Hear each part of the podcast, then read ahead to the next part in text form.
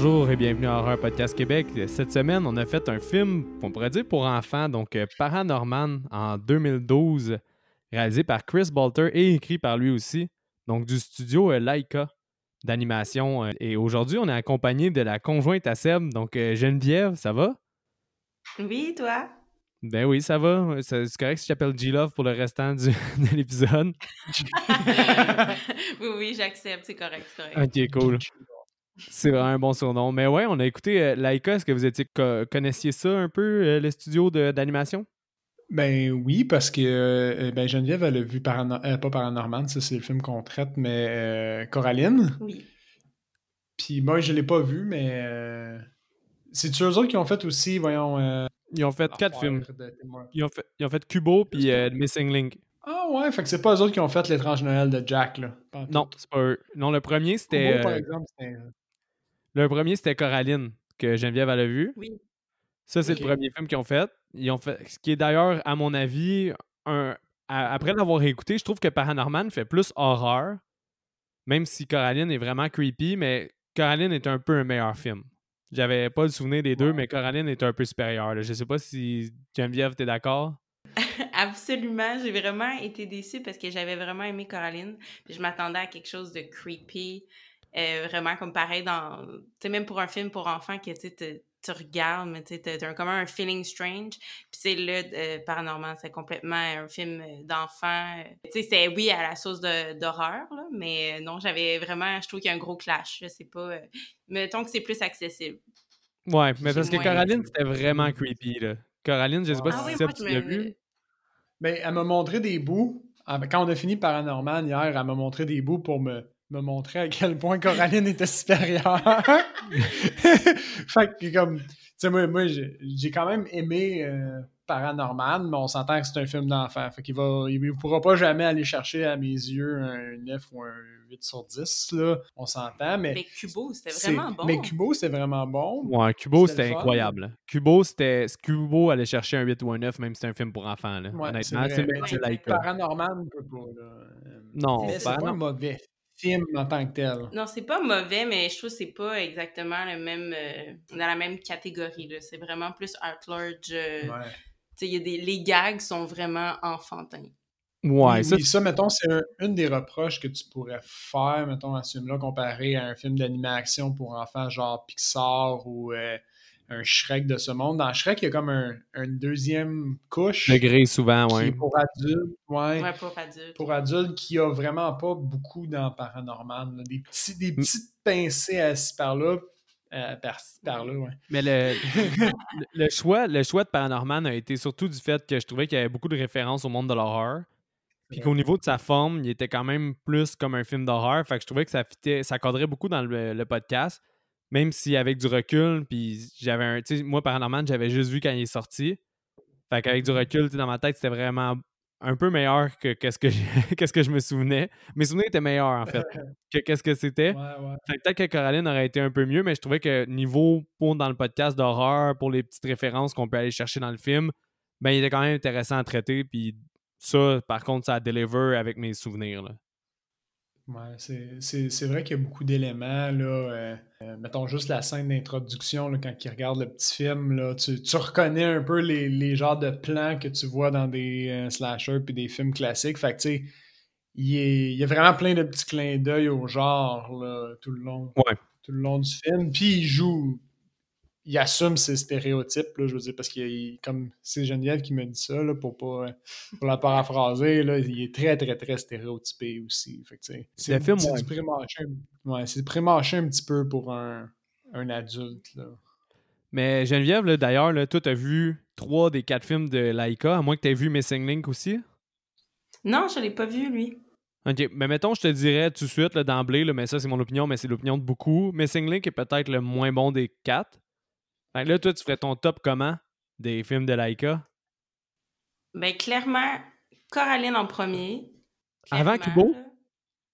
Oui, oui, j'ai, Ah j'ai- ouais? Kubo, je l'ai, oui, je l'ai vraiment aimé, mais, tu sais, Coraline, il m'a joué dans la tête longtemps. Je me souviens quand je l'ai vu, la première fois, je m'attendais juste à regarder un film d'enfant, euh, comme, relax. Puis là, je me suis dit, hey, attends, c'est creepy. Puis là, je me suis dit, hey, c'est un film d'enfant ou non? Tu sais, moi, au, euh, je pensais que c'était dans la même catégorie, justement, que, que um, L'étrange Noël de Monsieur, euh, de Ouais. Monsieur Jack. Tu l'as-tu vu Là, à sa sortie, ah, Coraline? Je l'ai vu dans les années de sa sortie. C'était pas au cinéma, mais je, je me souviens comme l'avoir loué ou regardé. euh, ça faisait pas- Il y avait quelqu'un qui m'avait parlé de ça, puis j'avais regardé. Mais tu euh, l'auras regardé il n'y a pas si longtemps sur oui. Netflix aussi. hein. Oui, j'ai regardé plusieurs fois, moi, Ouais. ce film-là, parce que justement, la première fois, je pense que je l'ai arrêté parce que c'était quand même un long film, puis je me disais comme, my God, c'est pas un film d'enfant, cette affaire-là. j'ai les creeps, genre, je comprends pas, tu sais, puis C'est vrai c'était qu'il est weird. les- les, euh, Ouais. Mais tu sais aussi, le- la sorte d'animation, là, les, les stop motion, j'étais pas C'est-tu du stop motion euh, paranormal? Parce qu'il y a des fois où ça C'est fait tout du stop- vraiment l'air d'animation. C'est tout du stop tout? motion, puis j'ai regardé des, euh, des making-of, là. C'est assez incroyable. Pour vrai, en regardant un making-of, j'avais le goût de remonter ma note. Je J'avais remonté ma note, finalement, je l'ai remis à qu'est-ce que c'était pour le film, parce que c'est un travail de, un travail de moine, c'est des fous, là, ceux qui font ça, là. ça n'a aucun Ah, sens. ouais, ouais. Ah ouais, tu vois que c'est plus avancé que Coraline. Mais ça l'enlève un peu du creep, peut-être, parce que moi, je me souviens, Coraline, je trouvais ça creepy, les cheveux, les détails, Ben, les, personnages. C'est creepy, là, la, be- la belle-mère avec les yeux en bouton, puis le, le- le design qui est vraiment euh, weird, Ah tout ouais, est oui. Ouais, l'atmosphère Mais- aussi, c'est pas Est-ce la même que. chose. J'ai une Fait que- question? Ouais, vas-y. Attends, mais c'est mon top. Ouais, Coraline, Ouais. Kubo, puis après, loin, loin, en arrière, Norman. Ah ouais, tant que ça. oui, mais tu sais, on dirait que je le mets- j'ai de la difficulté à le mettre dans la même catégorie. Mais c'était pas mauvais. Regarde, euh, tous les goûts sont dans la nature, puis t'as bien le droit, mais moi aussi, là, il y a clairement, il y a clairement une bonne euh, séparation là, entre tous les films. là. Kubo, je le mets vraiment sur un piédestal, puis après ça, je mets Coraline, puis après ça, je mets Paranorman. Tu sais, il y a comme un bon point sur 10 qui sépare toutes les trois. Là. Mais vas-y, Seb, qu'est-ce que tu veux dire? Euh, je voulais juste savoir, j'ai- j'ai-tu entrevu que Coraline avait été travaillée avec Tim Burton? Euh, ça se peut que ça a été présenté par Tim Burton, mais je te dirais que je suis pas assez informé pour Ouais. me prononcer à ce moment-là. Là, mais Parce, parce que moi, je pensais que Coraline, ça avait été fait en collaboration avec Tim Burton parce que sur le DVD que tu nous as prêté, le, il est écrit par les créateurs de L'étrange Noël de Monsieur Jack. Mais je pense que c'est présenté par Tim Burton. Mais l'ambiance c'est est que- semblable à un Tim Burton. en fait, c'est à cause que l'étrange Noël de Monsieur Jack est le même réalisateur que Coraline. à ce que Mhm. je vois. C'est Henry euh, Selick. Puis d'ailleurs, c'est ça. Mais ça- c'est le même réalisateur que Coraline qui a fait L'étrange Noël de Monsieur Jack. Mais c'est juste que c'est pas le studio Laika, c'est pas le même studio qui les a présentés. Si je me trompe pas, L'étrange Noël de Monsieur Jack, c'est un Disney. Euh, ouais, je pense que oui. Bonne question. Ouais. Oui, oui. pense Je que pense- oui. je suis pas mal sûr que c'est un Disney. Je suis pas mal sûr que c'est un Disney. Puis euh, l'autre, en fait, c'est un- c'est ça, c'est Laika Studio. Là. Mais d'ailleurs, à, à la vue de tout ça, là, je, vais vous, je vais vous dire un peu de choses alentour du film. Peut-être qu'on va pouvoir faire du- avant de vous demander le, le budget là, pour, pour vous enligner un peu. Là. Parce que par exemple, tu sais, je- si vous vous souvenez, euh, il y a une. Là, d'ailleurs, on va spoiler le film. là. Je tiens à le dire au cas qu'il y en a que c'est le premier épisode qu'ils prennent. on va spoiler de A à Z. Euh, je me suis- je sais pas si vous vous souvenez que la scène d'un toilette où est-ce qu'il y a des euh, disons un peu des fantômes là, que, par- que Norman il est dans la toilette puis il y a le bully à côté. Ouais, ouais, ouais. Les genres de fantômes slash zombies. Ben, en fait, c'est plus des zombies, là, c'est pour personnifier les zombies en papier de toilette. là. Il y a quelqu'un, un gars qui était Ah tout ouais. seul pour faire cette scène-là, qui a travaillé un an dessus. Juste Non. ce moment-là. Non. Ouais. Pour essayer de donner une forme au Ben, papier de toilette, pour essayer de les faire bouger, pour essayer de leur donner de la vie. de... Il savait qu'il y avait cette scène-là, puis lui, il a travaillé un an sa scène, juste lui tout seul, à, à jouer avec du papier, genre mini papier de toilette, pour recréer ça. là. C'est crazy. Comme- Ce qui est un peu dommage, c'est qu'avec les technologies qu'on a de, de nos jours d'animation qui sont tellement poussées, on dirait qu'on reconnaît mal le travail qui est fait sur ce genre de film-là, mais c'est tellement un investissement de temps incroyable, là. ça n'a pas de sens, man. Ça n'a pas d'allure. là. Comme la scène où est-ce que aussi tous les zombies sortent de terre quand Norman est avec le, encore une fois, le bully. Là. Puis qu'il y a Ouais, plein de ouais. les zombies qui sortent pour la première fois après qu'il ait, euh, ait lu l'histoire. Et il disait que c'était la pire scène à faire parce qu'il fallait filmer 360. Fait qu'il y avait de l'action qui se passait 360 alentour de eux à faire en stop motion. Il y avait un green screen.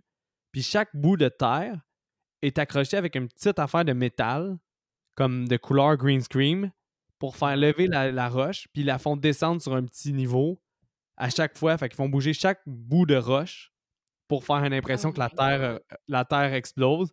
Fait qu'ils font bouger chaque bout pour chaque zombie en 360, plus faire bouger par Norman, plus faire bouger. C'est. Il dit c'était la pire scène à filmer ever. Il dit le travail qu'il y avait en arrière de ça était monumental. C'était tellement bien fait que je me suis posé la question s'il n'y avait pas juste des scènes qui avaient un peu de stop motion puis qu'il y avait de l'animation en arrière pour compléter, à quel point c'était. Il y avait, ça vraiment bien fait, c'est ça. Ça n'a vraiment pas d'allure. Puis honnêtement, c'est la seule scène qu'il y a vraiment un peu plus d'ordinateur dedans, même si c'était compliqué, c'est la scène de la, sorcière, en fait. Ok, oui, oui, oui. Dans le quand avec les Ouais, c'est ça, quand on la voit apparaître. Oui, ses visages sont faits en stop motion, ses expressions sont faites en stop motion, mais il y a beaucoup des éclairs que c'est, oui, fait en stop motion, mais en arrière, tout le décor, il y avait beaucoup, beaucoup de CGI, puis aussi pour les choses qui volaient alentour, il n'y avait pas le choix, c'était bien en CGI. Fait que c'était peut-être cette scène-là qui a été un peu plus, mais il restait qu'il y avait beaucoup quand même de stop motion dedans. Là. Ah. Mais pour faire l'éloge un peu de, de leur travail, là, le, le feel est tout le temps nice dans ces, dans ces affaires-là parce que t'as t'as pas l'impression que c'est en, en, 3D, t'as vraiment juste l'impression que comme que tu pourrais le toucher, là, que c'est vraiment des personnages qui ont pris vie dans ton salon. Ça donne un effet vraiment plus réel. Puis là, en plus, que c'est vachement bien fait. Moi, j'ai regardé, je pense que c'est la scène euh, où le petit, euh, le petit gros, pour être correct, il joue avec son chien, tu sais. Norman, il fait comme des, petites expressions faciales, puis sa, sa tête, a fait des, comme des mini-mouvements un peu naturels, puis je trouvais que, tu sais, ça marchait même sans ce mouvement-là, mais le fait qu'ils se sont donné la peine de le faire, puis c'est peut-être une heure, je sais pas, là, des faire ce, petit mouvement de tête-là, ça rajoute tellement de réalisme. Mais moi, je le ferais pas. Je suis pas, suis pas assez un moine euh, pour travailler un an sur une scène de 30 secondes. Euh, ça je complètement fou. Mais Geneviève, tu m'as fait penser que tu disais que ça avait l'air un peu plus un step-up versus Coraline niveau euh, technique, là. Oui, beaucoup, oui. Oh, mais je pense que qu'est-ce qui pourrait t'aider aussi, qu'est-ce qui aidait à ça aussi, c'est qu'ils ont, ils ont triché un peu, entre guillemets c'est qu'ils ont fait, ils ont fait des moules des visages. Fait qu'il y, il y a des visages créés, on va dire une quarantaine de moules par personnage. Ça lui permet d'avoir des expressions faciales. Fait que des fois, au lieu de tout changer la bouche un à un, comme qu'ils faisaient, je pense, dans Coraline, ils font juste mettre un nouveau moule. Fait que ça fait bouger comme ça. c'est ça, c'est comme un masque de, du visage complet du personnage. Là. Fait qu'il change comme ça. Fait que c'est beaucoup plus rapide pour eux. Là.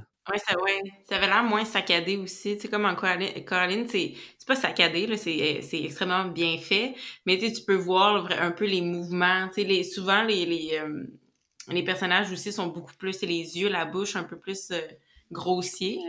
Ouais. Fait que dans le fond, euh, c'est ça, je trouvais que ça. Peut-être qu'en Coraline, tu vois un peu plus les, la, la séquence de, de stop motion.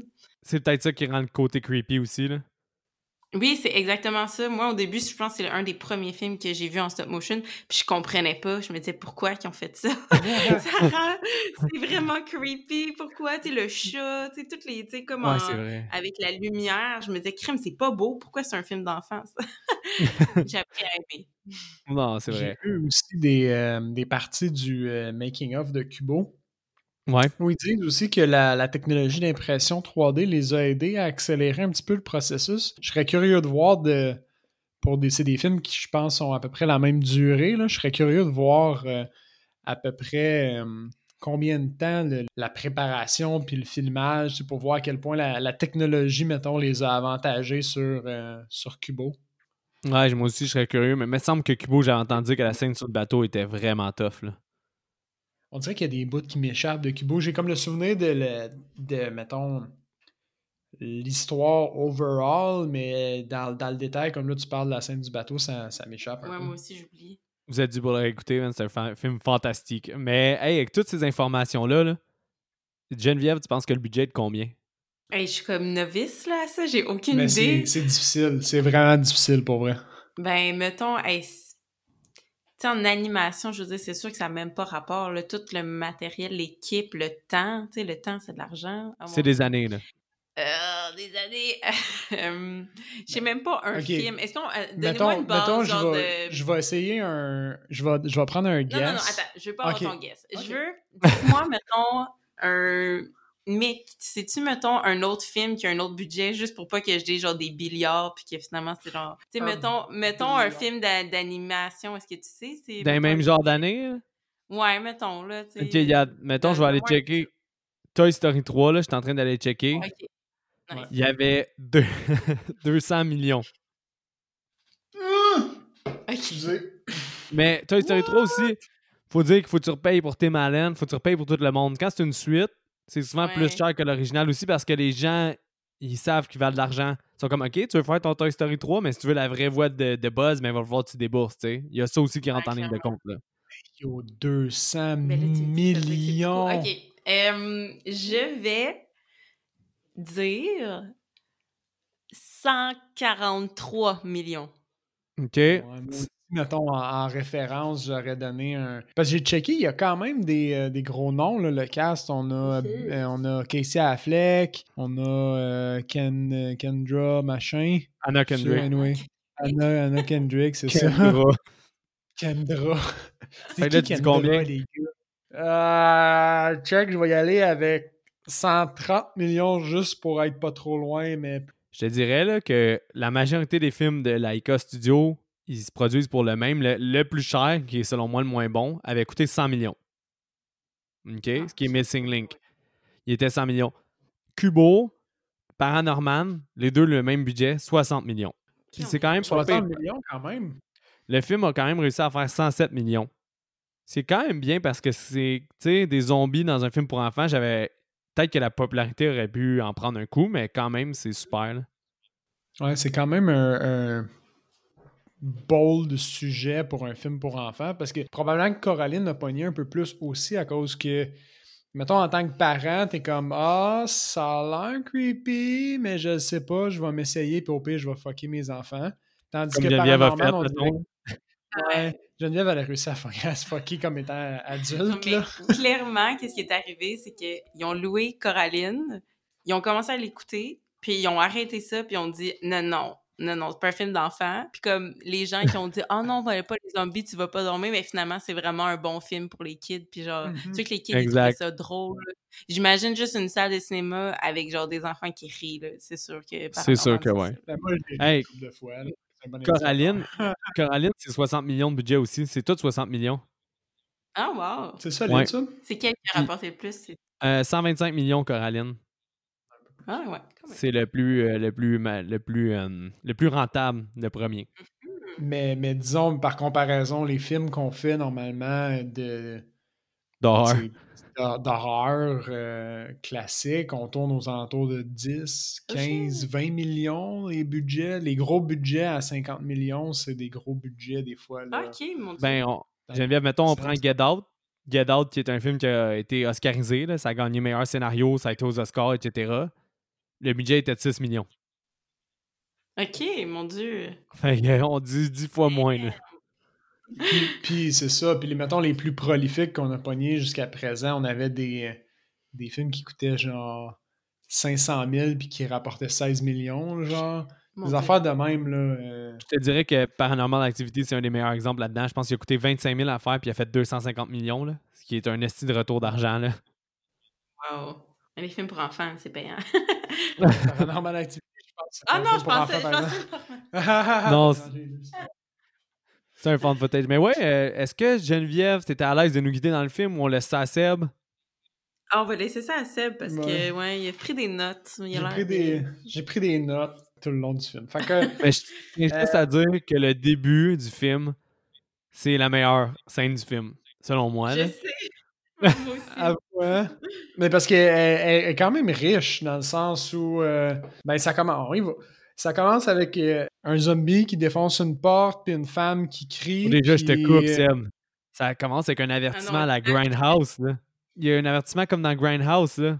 Ça dit euh, votre présentation principale, puis tu vois des images, puis c'est comme dans le film Grindhouse, puis comme dans les films double feature qu'il y avait avant au cinéma dans les années 60-70. ah, ça, on dirait que j'ai pas noté ce, J'ai pas Ah, noté moi, je l'ai noté, man, parce que j'étais oh, still Grindhouse, insane. Mais bon, ça vous a pas marqué les deux. Aucunement. Ok, ben continue d'abord. est encore on est comme parti le film, puis on est encore en train de s'installer. Moi, quand moi je me suis assis, il y avait un zombie qui était en train de péter une porte. Euh, c'est ça, fait que là, on voit une femme qui crie. À ce moment-là, on sait pas encore qu'on regarde un film, on est quand même capable de le deviner. Euh, Puis là, euh, c'est quoi, il y a des plans de la fille qui sont filmés un peu de, de dessous un peu euh, classique slasher, là, où la, la- la fille est centrale, puis il y a un zombie qui l'attaque. Il y a un moment aussi où on voit une perche qui va dans Ouais. l'écran, puis la fille, elle fait pousser. Puis là, tu comprends que tu es en train de regarder un film dans un film.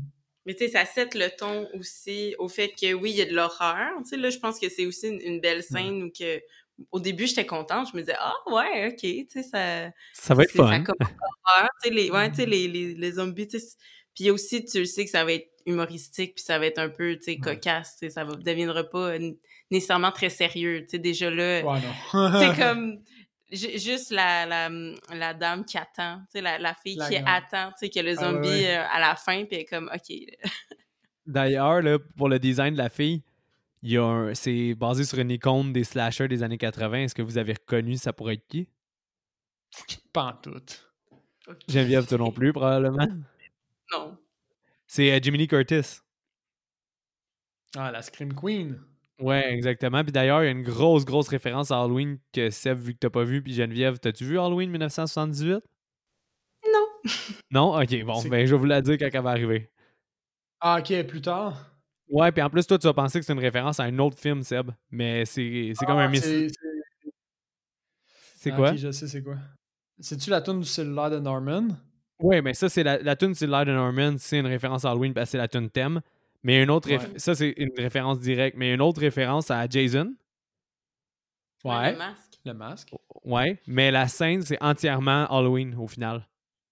Parce que la personne qui est au deuxième étage qui regarde, puis que t'as le linge dans la corde à linge, puis t'as juste un, un, un stalker qui est en bas, debout, c'est 100% une scène recréée de Halloween. Pas vrai? Ouais. Fait que tu sais, tu C'est penses que c'est une référence à Jason parce qu'il y a le masque, mais au final, tu sais, c'est une double référence, mais c'est surtout une référence à Halloween. Ça, c'est hot. En fait, il est là, tu sais, le deuxième sens d'adulte. Tu sais, quand tu Ouais. connais, mettons, un peu plus ces films d'horreur, peux voir un peu les, les- la, la subtilité de ces scènes-là Ouais, qu'on n'a pas il- remarqué. Parce Il est là pour les fans, fans. C'est comme même moi, qui, je commence, euh, pas, pas pour me vanter, mais je commence à en avoir un peu derrière la cravate. Ouais. Geneviève a fait un boxing de, Ah ouais, de perdant. G-Love est tellement gentil. Euh, On s'aime. On s'aime. Fait que, euh, fait que c'est ça. Euh, Pour en revenir au film, euh, tu vois, le, le Paranorman, au fond, euh, j'arrête pas d'appeler Paranorman, mais son nom, c'est juste Norman. Ouais, mais c'est Euh, correct. Là, finalement, il, il s'en va. Ah, son père, il crie dessus pour qu'il sorte les, les, les vidanges, puis sa grand-mère, elle dit T'as qu'à ça, tu diras à ton père euh, qui, euh, qui augmente le chauffage. Tu sais. Puis c'est, c'est quand il va dans, dans- au fond, dans l'autre pièce à côté, qu'on se rend compte que, euh, ben, par ses interactions avec son père, que finalement, ben, Norman, au fond, il voit les morts, puis euh, sa grand-mère est morte, puis elle est dans le. le le, le- le salon au fond. Ça, c'est l'intervention entre ses parents est quand même classique, là, genre le père puis la mère qui ils se butent, puis la Ouais. fille, la, la sœur ultra superficielle, mais j'ai trouvé juste assez exagéré, moi, la sœur, pour la, la trouver un peu drôle, par exemple. Elle était bonne. Puis aussi, l'autre euh, qui, joue, qui est joué par Casey Affleck, là, les gros bras qu'elle tripe dessus, là. Bitch. c'est le premier personnage ouvertement gay dans un film pour animation pour enfants, quand même. Ah ouais, noté. Ouais. Cool. Mais c'est à la fin. Mais quand même, ça a gagné des points pour moi. Ouais, au moins. J'avais quand même jugé le film, mais il y a aussi une autre petite passe, là, comme à la fin, où il y a genre le, la brute, là, je me souviens plus, Alvin. C'est juste gratuit, genre qui pogne les fesses, tu sais, de, de justement la sœur. Tu sais, au lieu Ah, sais, m'en tout le monde se prend la main.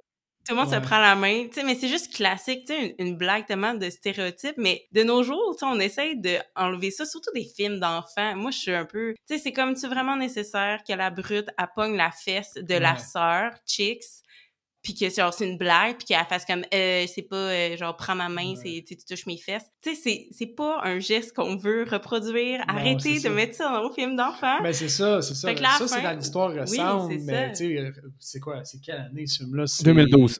2012. Ouais, c'est pas ouais, vieux, mais c'est pas récent. Je récent. que c'était plus Je récent pense, que je ça. pense, je pense que ça se fera plus beaucoup, ce genre de blague-là. Mais Ça se fera plus, là, je te garantis. 12, puis en- surtout les années 90, Ouais, tu sais, non, clairement. là. euh, c'est une blague cabotin, là, comme Ah, il a pogné les fesses, tu sais, c'est. Ça passait comme innocent dans ce temps-là, mais ça, ça Mais passe plus. euh. 2012, je pensais que c'était plus récent. Ouais. Il y a juste les téléphones à flip que je trouvais ça bizarre qu'il y ait les téléphones à flip. je pensais que c'était un peu dans le mood, tu sais, comme film d'horreur, Ouais. un, un peu ancien, tu sais, un peu euh, tout le temps dans, dans les passés, c'est que c'est les classiques. Fait que je pensais juste que c'était un, un bon. Ouais, mais je pensais que c'est un film plus récent. Non, 2012, Mais- puis Coraline, c'est 2009. Ouais. Ok, ben je suis là. Euh, C'est c'est rare euh, que il y a justement que ils mettent des personnages homosexuels. C'est c'est bien en fait. Puis c'est tout. Ben, c'était le premier. C'était le premier, de... le premier film pour enfants à faire ça. Ouais. Mais Puis là, d'ailleurs, après ça, c'est bon, on s'en va dans la scène où est-ce que Norman il marche puis il salue tous les fantômes, qui est la deuxième meilleure scène après la première scène. Moi, je l'ai aimé. Je l'ai aimé cette scène-là parce que euh, c'est comme c'est un peu ta vraie c'est la scène d'ouverture euh, réelle celle-là là, un peu le, Ouais. celle où on pense le, le- c'est comme la fin de générique. Puis euh, je la trouvais bonne l'idée qu'ils ont eu que de faire le tour de Norman puis quand quand la caméra elle se retourne, on voit sa vision des, des choses. Je trouvais que c'était c'était bien puis en même temps ça nous montrait un peu le- la puissance mettons de de leur capacité là, à faire du, du stop motion parce qu'on voit ça donne vraiment un aspect réel au caractère parce qu'on on- au personnage excusez parce qu'on le voit sur 360 degrés à ce moment-là puis ça donne une espèce de jeu de caméra full dynamique Ouais, c'est vrai que la caméra est dynamique. la, la petite tonne aussi là, d'introduction moi je l'ai trouvé euh, je l'ai trouvé bien plaisante Geneviève, toi qui a, qui a a- été le film, là, t'as, t'as quand même dû rire un peu quand tu vois le mafieux avec les pieds dans, dans la brique. Puis qui, ça c'est qu'à ce moment, à ce moment-là, j'ai juste comme j'ai juste réalisé que ça serait moins bon que Coraline parce que j'ai juste réalisé, tu sais, la rue, tu sais, le fait qu'il parle, tu sais, puis je me disais, crime, c'est vraiment creepy dans le fond qu'il parle toute seule. Puis après, quand on voit les fantômes, ben les fantômes, tu sais, ils marchent sur le trottoir tout droit, il y a un fantôme à gauche, un fantôme à droite, puis c'est toutes des, des, des clichés. C'est comme Hey, how you hanging? Tu sais, genre, tout est des clichés sur toutes les, les blagues, tu sais. Ouais, quand même. Dans le fond, j'ai juste réalisé à ce moment-là que ça allait pas être, mettons, l'atmosphère creepy. Ça allait pas éventuellement devenir si creepy que ça, mettons, euh, comme Coraline. Ouais. Mais euh, pour ça, c'est- là que je me souviens. J'ai juste comme fait oh, Ah, ok, c'est un film d'enfant. Quand tu regardes. C'est ça que je voulais dire, c'est que le, le- le- le deuxième sens pour adulte, il est un petit peu trop loin dans ce film-là. Comme, mettons, le deuxième sens dans cette scène-là, c'est vraiment justement le mafieux qui est, mort dans l'eau, les deux pieds dans le béton. Je pense que c'est le seul élément dans ce panorama-là que les enfants vont pas comprendre directement. Ouais. Tous les autres, c'est un hippie, un rocker, Ouais. quelqu'un avec un parachute. C'est super accessible pour les enfants, puis c'est correct, c'est le but. Mais c'est vraiment juste le seul qui a plus un caractère adulte, alors que dans un autre, tu sais, on aurait peut-être été plus balancé là, au niveau euh, connotation adulte. Mettons qu'on enchaîne avec la, la prochaine scène. Quand il va à l'école, au fond, on se rend compte que Norman, ben, tout le monde l'haït parce que. Ben, tout le monde a l'air de savoir qu'il parle aux morts, par exemple. Ouais. Parce que euh, Il traite de freak. Alvin, il, Alvin, Ouais. il le traite de, de freak. Toi, tu savais-tu, quand tu regardé le film, que Alvin, c'est euh, McLovin dans Superbad? J'ai juste checké à la fin. Ok. Mais moi aussi, j'ai juste checké à la fin, puis est-ce que je trouvais ça bon? En tout cas. Euh, fait que c'est ça. Fait Attends un peu, fond- deux secondes. Geneviève, t'as-tu aimé Superbad? Oui. Ok, au moins. Là, j'étais comme, hey, Superbad, c'est fucking bon, là. Oui, j'ai adoré Superbad. T'as-tu vu, euh, c'est Seb qui me l'a recommandé, je sais pas si vous l'avez écouté ensemble, Booksmart? Oui, oui, les- Oui. oui. En Les fait, deux c'est- oui, oui. On l'écoute ensemble. Ouais. Ouais, c'est très Bon. bon aussi. Ouais. C'est le Superbad féminin, là, que sans Ouais, rien dans... C'est exactement le genre de film que, tu sais, maintenant, il y a, il y a un mouvement de faire des films avec des personnages féminins, puis mais quand ils font des remakes, c'est souvent à chier. Mais un film comme Oui, ça, c'est le parfait exemple de genre une histoire originale que oui, ça ressemble à un autre film qu'on a déjà connu, mais qui devient vraiment son film lui-même, puis qu'il y a des personnages féminins vraiment cool à regarder. Booksmart, c'est vraiment hot. Là. Ouais, puis tu sais, ils font pas, mettons, les. Ils font pas juste, genre, traduire les. les les, les mêmes gags de gars pour filles. sais Des fois, tu comme Wine Yard, je me souviens plus, là, une affaire de Wine, la gang de filles, c'est juste comme des clichés après clichés. C'est pas c'est pas si mauvais que ça, tu sais, je l'ai regardé, mais je suis comme, OK, ils se sont forcés pour, genre, faire un film juste entièrement, mettons, de femmes, tu sais, c'est drôle, mais tu sais, pas, pas, euh, pas original, mettons. Mais oui, ça, Booksmart, c'est comme, ils ont pris leur histoire, ils ont embrace le fait que c'était des filles, puis il y a plein de sujets euh, aux filles, mais qui peut être général, puis qui peut être euh, super drôle, en fait. C'est autant drôle qu'une gang de gars. C'est aussi drôle que Superbad, justement, mais c'est le même film que Superbad. sais, c'est le même film au final, sans être le même film, avec un humour qui lui appartient, puis avec des personnages féminins qui sont autant intéressants que Superbad. C'est vraiment Booksmart, c'est à voir là, pour, pour ceux qui l'ont pas vu. C'est léger, mais c'est mm-hmm. super. Mais ouais, c'est que dans une grosse parenthèse. Mais moi, ça me dérange pas tant que tout le monde a du plaisir. Alright. Fait que, ensuite, il y a la, pièce, la scène de la pièce de théâtre où on a le, la professeure qui est vraiment trop intense que Geneviève. Toi, je pense que tu l'as pas aimé. Non, c'est. Non, je l'ai. Tu l'as aimé, c'est ça. Ben, sur le coup, j'ai comme sur trouvé coup, intense. T'étais rebuté un peu, il me semble. Mais j'avoue que c'est comme un des seuls personnages qui fait vraiment penser sûrement au au studio, tu sais, les grosses joues pendantes, les gros bras, tu sais, c'est pas esthétique, c'est pas, tu sais, elle, peut faire un peu creepy, tu sais, comme laide, caractérisée, intense, euh, avec la voix, avec juste un petit accent, tu sais, classique, euh, classique un peu comme les personnages euh, creepy de, Coraline. J'ai quand même, ça m'a allumé ce, personnage-là, ouais. Ouais, puis fait que c'est ça. Fait que au fond, toute la scène sert un peu à présenter que au final, Norman, il est, il est vraiment quand même un loser. Euh, il suit pas en classe.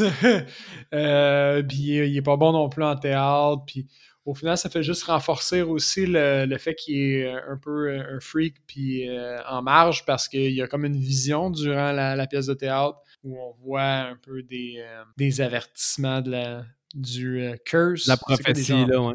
La malédiction, c'est ça, c'est ça le mot, la malédiction à venir. Fait que là, à cause qu'il y a une vision dans tout le monde, là, euh, tout le monde le, le juge, sauf son petit ami, euh, c'est quoi déjà son nom? Neil. À défaut de l'appeler le petit gros tout le temps. Ouais, c'est ça, ça va devenir un peu péjoratif à la longue si on dit tout le temps le petit gros. Mais il est un petit gros. Ah, il est stéréotypé, le meilleur ami, genre roux, tu sais, c'est des stéréotypes. Là mais c'est des stéréotypes, mais en même temps, ça va chercher parce que ce film-là, comme j'ai dit, il, est quand, il cadre vraiment beaucoup dans le podcast, dans, le sens où est-ce qu'il va chercher un feeling de film des années 80 un peu. Puis je m'explique dans le mm-hmm. genre, justement, les stéréotypes qu'ils utilisent vont rechercher une dynamique, on va dire, à la. Là, je pense que je vais nommer ça pour les gens qui l'ont vu, là, mais Monster Squad. Ou ben, tu sais, d'autres films que c'est un groupe de jeunes. Puis oui, justement, dans les films des années 80, on dirait tout le temps que tu avais celui un peu plus charismatique, un badass, ah un petit gros, puis une autre affaire. C'est comme Stand By Me, c'est un exemple parfait de groupe, justement, des années 80. Là. Je sais pas si t'as vu Stand By Me, ah Geneviève? Euh, non, ça me dit pas. Euh, je pense pas que j'ai vu passer ça. Ça me dit pas. Je pense que tu l'as pas vu. C'est à voir, ça, par contre. Ouais, mais c'est ça. Mais justement, dans le film, t'as le petit gars qui est ton personnage principal, qui est le plus, on va dire, euh, entre guillemets, normal. T'en as un qui est dans une famille un peu plus difficile, puis qui est un peu plus badass, puis qui a l'air d'un petit bum, en guillemets. T'en as un crazy, puis t'en as un petit gros. Tu sais, t'as vraiment une dynamique classique années 80, puis c'est vraiment répandu. Puis je pense que ce film-là, Paranorman, il a joué un peu avec les. Je vais je défendre un peu le film, mais je pense qu'il a joué un peu avec les stéréotypes pour rappeler un peu cette nostalgie-là. Mais peut-être que je me trompe, peut-être que j'ai été 100% pour les stéréotypes aussi. Non, clairement, là, ils se sont, ils se sont, ils ont embrace les stéréotypes, là, c'est classique, je veux dire, les parents, le père, la mère trop fine, qui est douce, euh, euh, la prof de théâtre beaucoup trop intense, euh, le long fou, tu sais, comme tout est vraiment stéréotypé que ça en fait un thème, dans le fond, c'est voulu, là, c'est clair que c'est voulu, là. Ouais. Tu même le le cliché comme avec l'auto, là, tu sais, l'auto qui il barre sa, sa voiture quand il est détruite, tu sais, ça, c'est des blagues comme classique. Ouais. mais ça fait, tu sais, je veux dire, ça, ça fait que c'est bien. Ouais, la policière. La euh, policière, là, qui est comme, ah, les jeunes, ils sont en train de détruire la, détruire la couche d'ozone avec le cellulaire, tu sais, puis elle lance une canette vide en arrière de elle, puis elle se crisse complètement de l'environnement, au fond. Mais, mais tu sais, je dis pas que c'est mauvais, tu sais, pour vrai, tant qu'à faire un film. Ouais, ouais, ouais, mais tu sais, tant qu'à faire des, des stéréotypes un peu embrace, puis je pense qu'ils ont bien fait ça, en fait. Euh, la scène suivante, au fond, on est introduit à, l'oncle, l'oncle de Norman, qui voit les morts lui aussi, puis qui, Euh, lui, il sent que sa fin approche parce qu'il est vachement malade. Il tousse comme un. c'est dégueulasse. Je vois la, face à Geneviève. Là, il est dégueulasse, l'ongle. Il est vraiment dégueulasse. Il vient essayer d'avertir euh, Norman qu'il va, il va se passer quelque chose, puis ça va être lui qui, qui va devoir prendre la relève. Puis là, Norman, il essaie juste de, de, s'accrocher au peu de normalité qu'il a. Puis il l'envoie un peu promener, puis il est comme non, je veux pas. Euh, je veux pas faire ça, je veux pas. Je suis pas censé te parler. Je, je suis pas censé te parler. Puis euh, c'est ça. Puis euh, finalement, il finit par aller jouer dans la cour arrière de, de Neil. Au fond, fait que là, on est introduit au personnage du euh, grand frère Mitch. Ouais. tu dis que j'ai sauté des bouts? Ben oui, c'est là qu'on voit vraiment Neil. Mais tu sais, c'est là qu'on voit, mettons, tu une amitié un peu se former je veux dire, il y a Long Creepy, Norman qui est pas trop, euh, tu sais, qui veut pas trop euh, s'engager avec lui. Puis tu sais, t'as juste comme Neil qui veut y lancer la bouffe. Je me souviens plus c'est quoi qu'il veut, veut, y lancer. Il veut lui faire lancer le, bâton. Non, non, non, je parle avec l'oncle. Il veut comme y lancer ah, genre un gâteau. Il ouais, veut son, lancer son humus spicy. tu sais, c'est comme, tu sais, t'as de l'humour, t'as genre une tu sais, une fois, il défend son ami. Là, maintenant, l'amitié, a s'instaurer. Comme... Ouais, c'est vrai tu sais, c'est, je sais pas, c'est un moment où que tu dis comme, le personnage Neil, il devient vraiment comme, moi, c'est mon personnage préféré, là. Mais, ben, parce qu'il est super attachant, ben parce que, tu sais, je pense que la scène après, quand il parle avec son frère, il est comme, je sais qu'il est bizarre, mais je m'en fous, je préfère être avec lui que genre, être tout seul. Je préfère parler, je pense qu'il dit quelque chose comme, je préfère parler avec le, petit jeune qui parle au mort que, c'est juste être tout seul, au fond. Il fait pitié. Mais il est... Deux parias. deux, deux parias. Fait que là, il y a la petite scène qui est vraiment euh, pour les enfants là, avec le chien mort. Tu me grattes les fesses, c'est pas pour les enfants? Non, mais. c'est quand, même, quand même un bon gag. C'est classique, mais c'était quand même à, faire. Moi, cette scène-là, j'ai trouvé quand même marrant. Ouais, ouais, bien. Et bien pour elle. C'est ça, c'est. Comme tu dis, là, c'est l'humour simple, mais qui, est quand même. Ça va, ça va marcher avec les enfants. Là. Ouais, ouais. Mettons qu'on avance back, on retourne un moment donné à la pièce de théâtre où les, tous les parents sont là, là puis que là, Norman il hallucine, puis il dit que les morts vont revenir, puis là, tout le monde est genre, what the fuck, puis son père est fâché après lui, puis là, tu vois que le père est pas fier de son enfant, puis il y a un conflit qui s'installe conflit père-fils, puis la mère full maternelle qui est comme mais il a peur de toi, puis Norman. la bonne affaire. Norman il est juste comme c'est mon père qui devrait pas avoir peur de moi. Puis je trouvais que ça c'était bien envoyé là, mais en tout cas mm-hmm. c'est mon. Ouais. c'est des daddy issues, ça. je sais pas. On, on sait tous que ça, il y a des daddy issues. on parle des rumeurs dans le podcast. Euh, ouais, fait que c'est ça. On s'est ponctué d'un petit flashback là, avec la, scène où ils auraient condamné à mort la sorcière, au fond. Parce que on n'en a pas vraiment parlé, mais c'est une comme une ville où il y a eu un. Ben, c'est clairement Salem, là. Ouais, c'est ça, je m'allais dire, hein. C'est euh, clairement Salem. Parce que le nom, c'est Blight Hollow. Qui est d'ailleurs une ville fictive parce qu'elle est basée sur deux romans. C'est euh, de Noel Coward's Blight Spirit puis Sleepy Hollow dans le fond, c'est euh, Blight Spirit, Blight le début, puis Hollow euh, de, Sleepy Hollow. Fait que ça crée la ville, mais c'est clairement 100% basé sur Salem. Ils disent aussi que dans le design des maisons, ils sont basés un peu sur qu'est-ce que tu voyais à Salem, puis ils ont rendu tout un peu euh, disparate puis pas géométrique. Classique un peu Tim Burton d'avoir des, des choses rondes qui sont pas rondes puis des choses carrées qui sont pas carrées. Mais c'est ça. Mais c'est vraiment, c'est vraiment une ville où il y a eu une chasse aux sorcières comme si c'était Salem. C'est juste sûrement qu'il n'y avait pas le droit d'utiliser le nom Salem. Mm-hmm.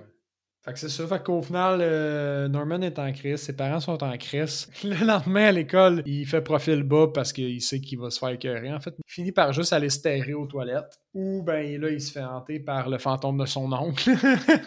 ouais, qui est décédé. C'est là qu'on voit la scène aussi avec les, euh, tu disais, les papiers de toilette. C'est-tu là ou c'est plus tard? ouais, c'est là. Les papiers puis qui, essaie de le, de le pogner, puis finalement son oncle apparaît. C'est ça. Fait que là, son oncle il avertit, il faut que tu ailles retrouver mon corps mort, que tu prennes le livre, puis que tu lises le livre. Là, il est full vague sur ce qu'il doit faire. Puis finalement, avant qu'il ait le temps de lui donner une indication euh, correcte, il, annonce qu'il est libéré de son... Euh, son duty, là. Son... de, de, de son devoir de Ah ouais, fantôme. il est Puis tellement il se pousse. il est tellement intense, OK, ce, ce personnage-là. Là. Puis, tu sais, c'est parce qu'il parle intensément, puis il tousse entre ses phrases intenses, puis il reprend son souffle. Puis là, j'étais comme, oh mon Dieu, ça peut-tu finir cette scène-là? Mais elle est vraiment bonne, mais c'est vraiment un personnage qui, qui est, qui est très, très, très euh, expressif. puis, il Je prend l'ai la pas trouvé autant agressant que toi, par contre, moi. Ah ouais, Surprenamment. Mais, moi, c'est juste que, qu'est-ce que j'ai trouvé drôle, par contre, c'est qu'il est tellement expressif, il prend la place, il respire, il tousse, il est dégueulasse. Tu sais, le stop motion, on dirait que ça que ses cheveux, tu le vois, qu'ils sont gras, ses, ses dents, tu sais. Ouais. C'est- bien fait. Puis t'as juste comme Norman qui fait comme, tu sais, genre, je, je promets que je vais prendre ta place. Puis là, il vient tout chill, puis genre, that's it, bye. Puis là, il s'en va, puis j'étais Euh. genre, ok, ça, c'est drôle, quand même. Ouais, il, est, il est comme fuck that. Ok, j'ai fini. Ouais, c'est ça, là. Chapeau. Même si j'ai pas aimé le film, j'ai aimé ça. à date, t'es genre full positive. On dirait pas que tu... Si t'avais pas laissé présager que t'avais pas aimé le film, on croirait que tu l'as aimé au final. Mais je l'ai aimé, mais on dirait que euh, je l'ai comparé tout le temps avec Coraline. Fait qu'à la fin, j'étais comme, ah, c'est pas bon, mais, mais c'est bon. Ouais, ouais, c'est ça, c'est ça, ça qui arrive. Quand on le met en perspective, là. Hein. Euh, fait que pendant cette scène-là aussi, euh, ce qu'il faut mentionner, c'est qu'il y a son euh, intimidateur, Alvin, qui est comme dans la toilette d'à côté en train de faire des graffitis. Fait que là, lui, est comme témoin un peu de, la limite surnaturelle de ce qui arrive avec Norman. Fait que, euh, comme à ce moment-là, il est engagé un petit peu par rapport à la quête de. Euh, fait que là, Norman, lui, il finit sa journée, il s'en va chez eux, puis il est pas mal inquiète. et il se rend compte, je pense, qu'il aime un peu trop les zombies, là. Puis euh, là, c'est là où on a droit à la scène, au fond, que tu parles, qui est comme un peu copiée de Halloween, tu disais? Ouais, 100%. C'est 100% Halloween. C'est 100% Halloween. C'est vraiment un hommage. Ouais, Puis moi, j'aimais bien la réaction du, euh, du petit gars, tu sais. Il dit Hey, j'ai une quête euh, super importante à aller faire. Là, Neil, il fait juste y répondre genre T'es sûr tu veux pas venir jouer plus tard? Mais hey, t'as pas compris. là, je vais peut-être vous apprendre quelque chose par rapport à l'autre scène, mais peut-être pas à Geneviève, parce que Geneviève, tu connais peut-être mieux les cadavres. Ou Moi, pas? je connais les cadavres, je sais pas. Ben, je sais pas, mais tu travailles dans les hôpitaux. dans les hôpitaux, il y a des cadavres, là, des fois. là. Peut-être qu'à cause de ça, tu connaissais plus ça. Euh, Ouais. Genre, ah ouais, je sais, j'ai pensé à toi en plus, Mick, j'étais comme, c'est impossible que genre, il est capable de faire cette scène-là en ce moment. Il serait en train de vomir à cause de l'odeur. ben, de un, l'autre, il y aurait plus d'odeur. Mais honnêtement, elle est quand même réaliste, la scène. Oui, oui, oui. De là Ah. où est-ce que, où est-ce que je vais en venir, c'est qu'il s'en va chez son oncle pour aller chercher le livre à cause de Ouais. l'hallucination qu'il a eue. Puis Ouais. quand il y va, le- l'oncle est mort, puis il y a le livre dans les mains, right? Mhm. Mhm. Qu'est-ce qui arrive, c'est que quand une personne meurt, il y a qu'est-ce qu'on appelle la rigi- rigidité cadavérique qui s'installe. Mhm. Les deux, vous étiez au courant de ça? Ça, oui. OK. Fait que là, lui, c'est normal qu'il soit rigide parce que la rigidité cadavérique, elle peut durer de 2 à 4 jours, dépendamment de la condition dans laquelle il est. Est dans un milieu froid, exemple, la rigidité va durer plus longtemps. Est dans un milieu très chaud, elle va durer moins longtemps. Ça va devenir de la putréfaction assez rapidement. OK. En fait, qu'est-ce qui arrive, c'est que quand ton corps, ton enveloppe corporelle, qui est en fait de la viande, elle devient, elle devient comme chauffée, puis elle, elle putrifie, elle devient en moisissure, ou peu- elle décompose au final. Il se prolifie, puis ça mange ta- les- tes structures, ta, ta peau, tes os, ta chair. Quand tu Exactement. de la- à verre de terre. La nourriture Fait- à verre. Quand justement tu commences à devenir de la nourriture à verre, ben là, la, la rigidité diminue. Fait que dans le film, c'était quand même assez cocasse, quand même assez drôle qu'il ait pensé à faire ça, puis de, de faire de l'humour avec ça. C'est glauque un peu, mais moi, je trouvais ça vraiment cool qu'il ait pensé à faire de l'humour avec la rigidité du cadavre, puis la, la langue qui sort pareil, puis ça, ça, ça me faisait quand même rire. Ah ouais, moi, j'étais sûre qu'il allait genre enlever un doigt à la fois. Ouais, ça, ça aurait été classique, mais c'est encore mieux que le, euh, le, le- le corps de l'oncle qui tombe dessus, puis ouais. Ah, la langue, la langue, il tombe dessus, puis genre, ça... ça, c'est la pire scène. Ah ouais! Puis tu sais, c'est là, je me suis dit, c'est pas creepy, ce film-là, c'est dégueulasse. Sérieux, comme quand j'ai vu que l'oncle qui tombait sur, dans le fond, Norman, l'oncle qui est décédé, le cadavre, il tombe sur le petit garçon. C'est là, t'es comme, oh wesh, parce que, tu sais, la joue est vraiment comme accolée à sa joue, tu sais, son joue à joue. Déjà là, tu sais, c'est un peu dégueulasse. Puis là, Ouais. la grosse langue, tu sais, tu sais, pas, elle est bien puis faite, elle est bleue, elle est violette pour vrai. tu sais, ils ont pris la vraie couleur. C'est pas une, couleur, une langue rose. c'est c'est dégueulasse pour vrai. Mais là, qu'est-ce que. Mettons qu'on remet, mettons qu'on remet ça en contexte, là. Mets cette scène-là pour un film pour adultes. Elle est dégueulasse pareil. Ah ouais, dégueulasse. C'est encore pire, là. Tu sais, en, vrai. pen- Fait que, tu sais, c'est quand même un humour assez spécial pour un film pour enfants, puis c'était quand même apprécié de mon côté, là. Ouais, moi aussi, j'ai trouvé ça dégueulasse, ça, mais ouais. Yeah, pire. Mais- Mais après qu'il y ait eu le livre, ils s'en vont au tombe des euh, sept victimes, qu'on pourrait dire, de la sorcière, mais. Puis là, bon, il- là, ils réaniment. euh, pas les, ben, les morts se réaniment. Au fond, ils sortent de leur tombe. Alvin, son, son intimidateur, qui, euh, qui se pointe. Euh, je me souviens, c'est juste parce qu'il il- il l'avait accroché avec son vélo en s'en allant à la Oui, il faisait cabine. du breakdance. Il faisait du Ouais, break. c'est vrai. Fait que là, bon, euh, le, le- le gars, il dit qu'il va y faire payer, puis finalement, il se retrouve à être pris un peu dans la même quête qu'Alvin parce que il y a des freaking zombies, au fond, partout. Ben, il y en a freaking, il y en a sept, très Ouais. précisément. Puis là, bon, on, en- on entend un des zombies qui dit, ben, au fond, il charge un peu sur Alvin, puis ils ont pas l'air tant menaçants, on sait pas trop euh, les, les- les zombies, euh, au final, c'est quoi leur, leur vrai rôle, si je peux Mais- dire. Étonnamment, je sais pas si vous êtes d'accord avec moi, à partir de ce moment-là, le film, il drague un peu, là. Il commence à perdre de son rythme, même si les zombies sortent. Ouais, moi aussi, j'ai l'impression. Mais c'est parce que, tu sais, tu vois moins... Tu vois les personnages, mais tu sais, il n'y a pas d'introduction de personnages vraiment, mais il n'y a pas plus de développement. C'est juste comme une quête qui fait... Tu sais, pendant un bon 15 minutes, c'est juste la ville qui décide de péter les zombies. Oui. Puis... Non, même avant ça, tu sais, ça devient redondant, je trouve, à partir du moment où ils sortent. Ah, parce qu'ils sont comme... Ils s'en vont dans la petite maison, puis là, ils, ils font juste se sauver, mais il se passe pas grand-chose, c'est vrai. C'est ça, ils vont juste se sauver pendant 15 minutes avant que même la ville commence à, à justement se, se rebeller contre les zombies, là. Ouais, J'avais même oublié C'est ça, parce qu'il y, a- il y a la scène où la sœur de Norman va chercher Mitch puis Neil. Mhm. Ouais. Euh, fait que là, on a- cette interaction-là était quand même bonne, je trouvais. C'était quand même une belle petite scène. Ouais, parce que c'est drôle après parce qu'elle dit euh, Do you use weight for your del because your deltoid are, you are huge? Puis là, il dit euh, I never used del- deltoid in my life parce qu'il est trop stupide puis il pense que c'est des stéroïdes. là. Fait que ça, c'était quand même drôle. là. Dans, dans la voiture, t'as juste euh, euh, Neil qui est genre, il roule les yeux puis il dit Kill me now. Ouais, quand même, mais tu sais, c'est stéréotype, mais c'est quand même cool. ouais.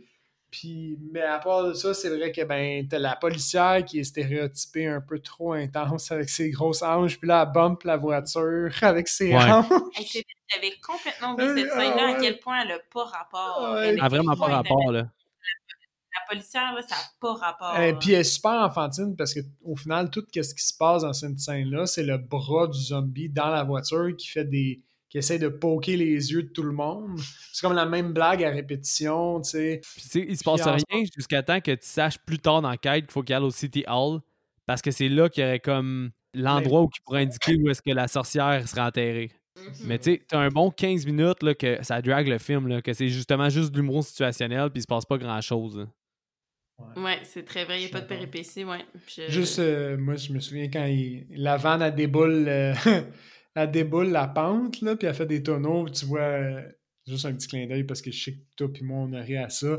T'as un petit couple qui est dans un restaurant, puis t'as la vanne qui, qui passe en arrière, puis le couple, ils font juste se regarder, puis ils font juste... Hum, hum, hum. Ouais, mais ça, c'est de l'humour à d'adulte, tu Ouais. sais. Tu comprends que, tu sais, Ouais. les enfants peuvent rire, là, mais tu sais, il y avait juste... Je sais pas, c'était cocasse, c'était absurde. Ouais, ouais. Mais ça a été la seule blague comme ça. ben il y a- non, moi je trouve qu'il y a une autre blague qui ressemble à ça un peu, qui est où est-ce qu'on s'en va là, le gars qui attend c'est son sac de chips Ah, barbecue. là. Ah ouais, ouais, c'est- ouais. Ça, c'est C'était quand même ça c'est la, la seule scène qui m'a vraiment fait rire à haute voix là. Tu sais, ça me faisait rire qu'il attende qu'il hésite vraiment comme à se faire attaquer par des zombies pour avoir son sac de barbecue là. Puis la scène a dure quand même un bon 30 secondes là. Fait que l'humour est quand même bien fait là à cause de ça. Ouais, c'est vrai. Au fond, rendu là, les, les zombies arrivent en ville, puis là, on a droit à un genre de renversement de situation, au fond, où au lieu que ce soit les zombies qui terrorisent la ville, c'est la ville qui terrorise les zombies. Ouais, exact. Cet ensemble de scènes-là, il est hot quand on en parle comme ça. Genre, ah, c'est la ville qui terrorise les zombies, Le puis concept finalement, les zombies se poussent parce que. Puis le, le, le curse, au fond, c'est eux autres qui vivent la culture de nos jours qui est trop extrême par rapport à eux. Quand tu le dis comme ça, je trouve La scène est cocasse, mais pas. Euh, Sans plus. Pas outre. C'est ça. À part la fille qui sort un shotgun de sa couette, là. Ça, c'est incroyable. Ben, la petite fille qui lance un couteau en feu. Ouais, tu sais, des petites choses. Cocktail. mais des petites choses comme ça, oui. Mais j'avoue qu'il y a beaucoup, beaucoup de détails. Mais c'est pas des détails euh, notables. On dirait tu. Ça m'a pas tant marqué, cette scène. C'est ça. C'est ni chaud et froid, cette scène-là. Vraiment, il n'y a rien d'intéressant qui se passe jusqu'à temps que là, tu as encore des conflits. Norman se fait un peu encore exclure, etc. Jusqu'à temps que maintenant, il monte pour essayer d'aller lire l'histoire à sorcière qui est des nuages parce que ça commence à devenir de plus en plus gros. Puis là, il s'est frappé par la foudre quand il essaie de lire son histoire. Puis tu fades, tu fades, ça fade to black, là, tout devient noir. Puis tu te réveilles au trial de la petite fille. Mais ça, c'était un bon élément. Parce que là, je viens de vendre le punch, là, mais j'ai trouvé ça cool que la sorcière, ça soit une petite fille finalement. Je sais pas si ça, vous l'aviez vu venir ou. Impossible de le voir venir, mon Moi, j'aurais pas vu ça venir, mais j'ai trouvé ça justement un élément euh, finalement bon. Là. Oui, on dirait que ça a recapté mon attention justement à partir de là. Puis après ça, bon, les zombies aident Norman à trouver l'endroit où euh, la petite fille est enterrée. Puis là, encore une fois, là, c'est assez moyen jusqu'à temps que la, scène où il essaie d'accéder au fond euh, à l'arbre où est enterrée la petite fille. Moi, à partir du moment où il y a comme des pics qui sortent du sol, moi personnellement, j'ai trouvé ça bon. La scène est, bien faite parce qu'elle est intense puis est agressante visuellement puis au niveau des bruits. Je sais pas si tu as trouvé, mais comme ça traduit un peu comme l'espèce de rage de la petite fille, je trouvais. Ça ouais, mais moi, c'est intense. Je trouvais ça, je trouvais ça bien. Moi, j'étais déjà recapté, comme je t'ai dit, à partir du moment où est-ce qu'on savait que c'était une petite fille au trial. ils m'ont perdu un peu à partir de quand les zombies sortent parce que c'est trop cabotin. Puis après ça, je suis revenu dans le film à partir de quand j'étais. Je me souvenais plus que c'était une petite fille. je me trouvais ça intéressant comme un aimant. Fait que je suis vraiment revenu dans le film. Fait que ça aussi, moi, tous les pics, comme tu dis, j'ai mhm. trouvé ça bon. Là. Je trouvais tout ça bon à partir de là. Ouais. Puis sans rentrer trop dans le détail de la, de la scène finale, moi, je, je l'ai trouvé vraiment hot, comme les éclairs orange, puis là, la petite fille comme elle se dédouble au fond. Tu peux en parler, ça, on est rendu là. là. Ouais, mais tu sais, c'est ça, la, la, la, petite fille comme elle, crie tout le temps sur Norman parce qu'elle est comme fâchée de s'être fait tuer, puis elle comprend pas vraiment pourquoi, tu sais, parce qu'au final, elle est, elle est comme Norman, elle parlait aux morts, mais c'est juste un clash de aujourd'hui, quelqu'un qui dit qu'il parle aux morts, genre il y a une chaîne YouTube, tu sais, puis dans ce il se faisait, il se faisait brûler vivant, tu sais. Fait que là, t'as comme un clash des deux réalités qui fait que Norman, lui, il peut être lui-même. Il se fait, ben, il se fait quand même marginaliser. Ouais. Ben, tout, tout ça, tout ça, c'est des bons éléments que tu veux faire écouter ce film-là à tes enfants, dans le sens où est-ce que, tu sais, Norman, il se dit, ben, si tu fais du mal au monde qui t'ont fait du mal, t'es pas mieux qu'eux, toi aussi, t'es une bully, puis ça te rend pas meilleur. T'as l'élément, comme tu dis, de de le temps versus maintenant, puis de remettre en perspective les choses. Fait que tout ça, c'est des sujets de discussion qui peuvent être le fun à avoir, à faire découvrir à un enfant. Je sais pas si vous êtes d'accord. Ben oui, il y a des bonnes valeurs. Là, je, je veux dire, il y a un beau message euh, à la fin. C'est sûr, comme un classique film d'enfant, mais lui, il est, il est presque bon. Mais, euh, qu'est-ce que je veux dire? Oui, pour la fin du film, je dois dire que le petit creepy est, est revenu. Tu sais, les pics, moi, j'étais bien euh, contente à cause que ça venait euh, mettre l'ambiance sur le, creepy. Tu sais, le fait que ce soit une petite fille, c'est creepy parce que, tu sais, c'est sous-entendu qu'ils ont, ont pendu un enfant, dans le fond. Exact. C'est là que ça revivait un peu. C'est sûr que c'est un peu, tu sais, la, scène, tu sais, avec la, la, petite fille, c'est genre du... C'est... Euh, il a, tu elle crie, puis lui, il est comme, non, mais essaie de, tu sais, c'est comme un peu enfant parce que, tu sais, il essaie d'aller chercher comme la, classique euh, finale d'enfant, tu sais, qui est aller chercher la sympathie, genre du méchant, tu sais. Ouais, exactement. Ouais. Et c'était bien fait, c'est vrai, tu sais, avec les éclairs, les têtes qui se dédoublent, c'est creepy. Et je veux noter, je me souviens plus qu'est-ce qu'elle dit, mais au début de leur interaction, ou, tu sais, mettons, en, milieu, elle chuchote quelque chose. C'est classique film d'horreur, là. Genre... Euh, ah, je me souviens Vous l'avez-tu noté? non, non je l'ai pas noté, moi non plus tu sais, comme, là, elle crie, il y a plein de, il y a, y a de la musique forte, puis à un moment donné, c'est juste comme, elle chuchote quelque chose à l'oreille, tu sais, c'est tout tranquille, comme, euh, euh, mais je vais pas te permettre, ah oui, je, je te laisserai pas me lire une histoire pour m'endormir, tu sais, elle chuchote ça. C'est vrai. la C'est comme, oh, c'est classique film d'horreur, ça. J'ai j'ai bien aimé, genre, le petit creepy que ça l'a donné. Ben, la finale est bonne parce que t'as le côté creepy. Puis quand ça redevient sweet, le côté sweet, j'ai trouvé vraiment réussi, honnêtement. Malgré Ouais. tout, là, mal- malgré qu'ils ont perdu mon attention un peu avant. Ouais, Ouais. Le, le côté film d'enfant, bonne, tu sais, la bonne, le bon message, la bonne valeur, ça, je, je leur donne, j'apprécie. Moi, ce que j'ai aimé, un élément d'originalité par rapport à ça, c'est qu'elle est vendue comme une sorcière tout le long, puis tu sais, au final, ils l'ont pas. Ils l'ont pas montré comme une sorcière classique, tu sais, vu que c'est un enfant. Right? Ouais. Ça fait un retour un petit peu au commentaire de la, de la jeune fille qui est fait au début, qui dit euh, Mais pourquoi que les sorcières sont tout le temps des pics comme des lettres et euh, Ah oui, oui. des gros nez?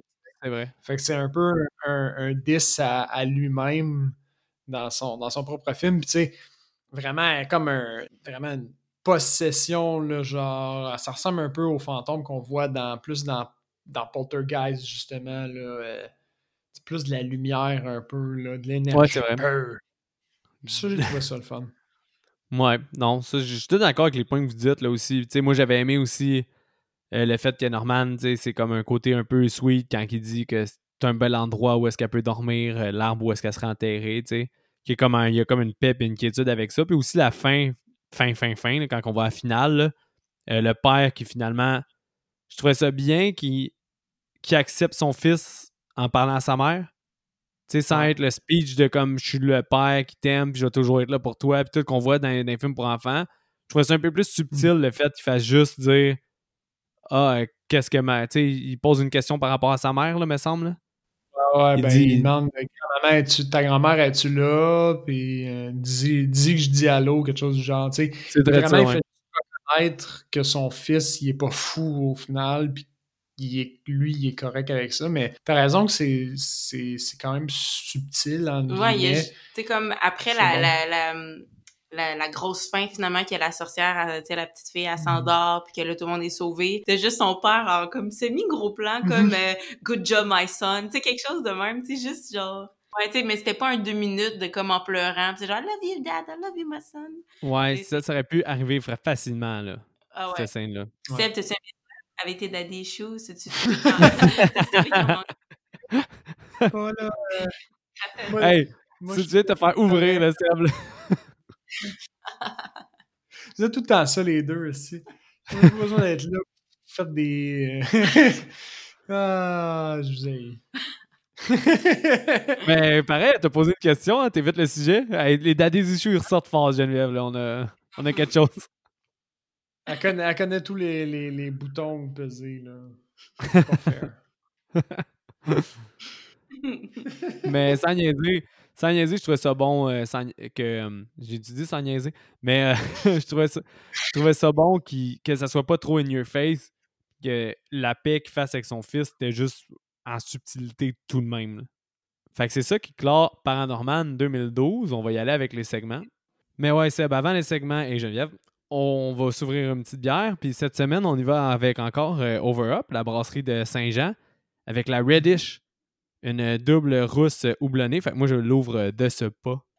Moi aussi. Puis Geneviève, si je me trompe pas, t'aimes la bière aussi. Mais oui, j'aime la bière. C'est sûr que je vais la goûter. Mais j'ai déjà du vin euh, Hum. C'est une petite gorgée, pour dire. Ah ouais? Ouais. Moi, j'ai trouvé, je la trouve bonne. Euh, c'est quand même quoi? C'est ben, 9,7,9%, Oh, ben oui, hein. mais elle, elle, elle arrache pas trop en descendant. Je la trouve bonne, moi. Mais c'est ça, je pense que c'est une IPA rousse. Fait que c'est vraiment spécial parce que t'as pas de l'amertume d'une rousse habituelle. Ouais, c'est ça. Hmm. Fait qu'elle est vraiment bonne pour elle. Parce que d'habitude, les rousses, c'est pas tant mon. euh, Mais ça goûte Mon fort, là. ça goûte la, bière forte, mais crémeuse comme... euh, Mais comme pour, mettons, 8% quand t'arrondis, c'est quand même pas si mal. Très bonne. Non, c'est cool pour elle. Sans niaiser, là, c'est, euh, c'est spécial. C'est ça, c'est vraiment plus une, une IPA rousse, là, c'est spécial. C'est vraiment. C'est... Puis je suis surpris là, dans le bon sens du terme. Exact. Fait que c'est une bière de Over Up, brasserie locale de notre patelin, Saint-Jean. Saint-Juan. Saint-Juan. Euh, là, j'ai le goût de 100% challenger Geneviève pour MDB. Oh. Fait que, Geneviève, le sexe et la nudité. Hein, pardon? Quoi? Fais juste un rappel des règles, mettons. Oui, c'est une bonne idée. Euh, un étant aucune et quatre étant grave. Donc, tu as le spectrum 1, 2, 3, 4. Le sexe et la nudité, tu penses qu'il était à combien? Ben, il y en avait Rappelle-toi pas. de ce que tu as dit. Ben, tu sais, il y en avait un peu, mettons, qu'est-ce que j'ai dit de, de, toucher les, les, les fesses, c'était pas correct. Mais en Mm. même temps, je me souviens que le personnage principal, genre, c'est comme la, la quatrième phrase du film. Sa mère, Ouais. elle dit qu'est-ce qu'il faisait, puis il dit euh, I was watching, genre, euh, Sex and violence. Sex and Violence. Fait que, tu sais, déjà là, c'est comme. Exact. Mettons, mettons, c'est pas un zéro, mais attends, c'est 1 C'est sur un, 4 ou c'est- 0 sur 4? C'est un. Un, c'est zéro dans le fond, quasiment. Un, c'est il y aurait absolument rien. Ben, elle a sûrement deux d'abord, juste à cause de ça. Ben oui, c'est un Mais- 2. Puis, puis les commentaires que tu as dit par rapport aux fesses, puis par rapport à Dredd, ça, qu'est-ce que tu as dit, sexe et violence, c'est dans les commentaires par rapport à quoi qui aurait. Ça vaut un 2. Yes! Challenge accepted.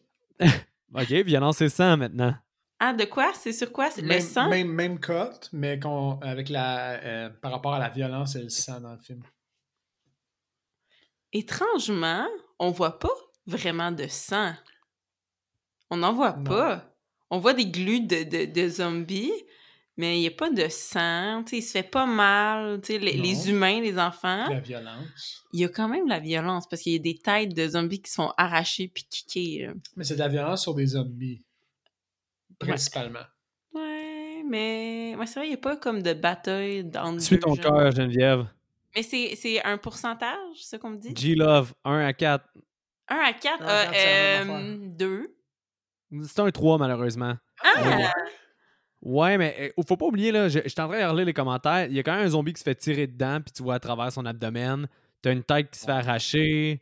T'as d'autres sortes de violences aussi, le cerveau qui se faisait piler dessus, des choses comme ça. Je pense qu'ils ont vraiment été dans l'optique de. Ouais, les C'est un film pour ouais, enfants. on voit ça. mettent le feu, on, on pend le monde. Ouais, ok.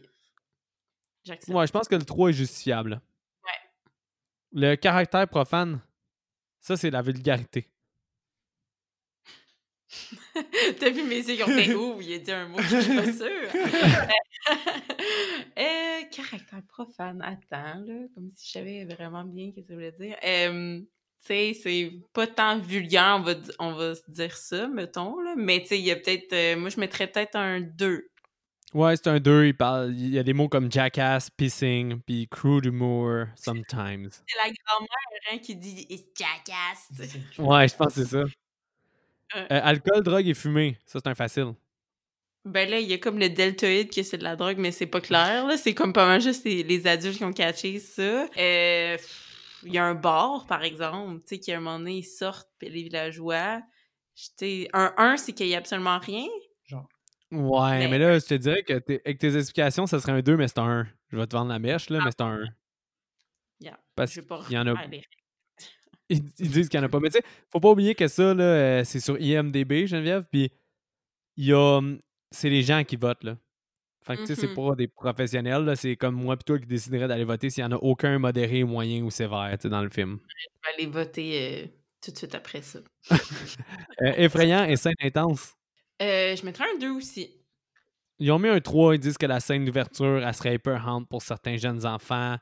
Que hum, aussi la sorcière, elle peut être épeurante pour certains jeunes enfants. C'est toujours en référence à des jeunes enfants. OK. Ouais, OK, oui. ouais, Ouais, je ouais. Pense, je pense que trop. La, la, la, la petite fille est vraiment intense à la fin. Je pense qu'elle pour. C'est impressionnant, je pense, pour un enfant, cette. euh, Honnêtement, là, moi, je, moi, je voterais un 2, là, personnellement. là. J'aurais mis un 2 à 100%. Puis Coraline, c'est un 3. Tu sais, tu peux pas mettre. Coraline un 4. Tu sais, ça peut pas être... Coraline, ça peut pas être effrayant un 4, là, mais ça vaut un 3. Tandis que c'est vraiment moins effrayant Paranormal. Là. Fait que ça vaut vraiment un 2 dans mon livre à moi. Là. Ouais, moi, c'est. Tu sais, il y a des choses comme dégueulasses, glauques, tu sais, comme les, la censure qui sort du nez, tu sais, des affaires genre un peu dirt, mais tu sais, c'est pas. euh, c'est pas genre euh, j'ai peur après qu'il y ait des sangsues qui vont m'étrangler pendant la nuit. hein? Non, il n'y aura pas de pense, dans la maison, sinon un méchant problème. Mais hey, j'ai j'ai réalisé que j'ai mal fait ma job de host. J'ai oublié de vous demander votre note avant de passer au là. Puis euh, là, ce que j'ai hâte, c'est que Geneviève, t'es partie en disant que t'as pas aimé le film, puis à chaque fois, t'étais juste positive, tu disais, mais finalement, c'est bon, puis là, je me demande où est-ce que tu te situes, c'est quoi ta note sur 10, puis est-ce que tu recommandes ou pas? Mais l'affaire, c'est que j'ai de la misère à hater parce que, tu sais, je veux dire, un travail, un dessin d'un enfant de deux ans, je veux dire, c'est un enfant de deux ans qui va dire ça, je veux dire que c'est très beau avec amour, mais je vais le noter, je vais mettre un sur 10. C'est comme. c'est comme. Je veux pas. Je veux pas comparaison rude.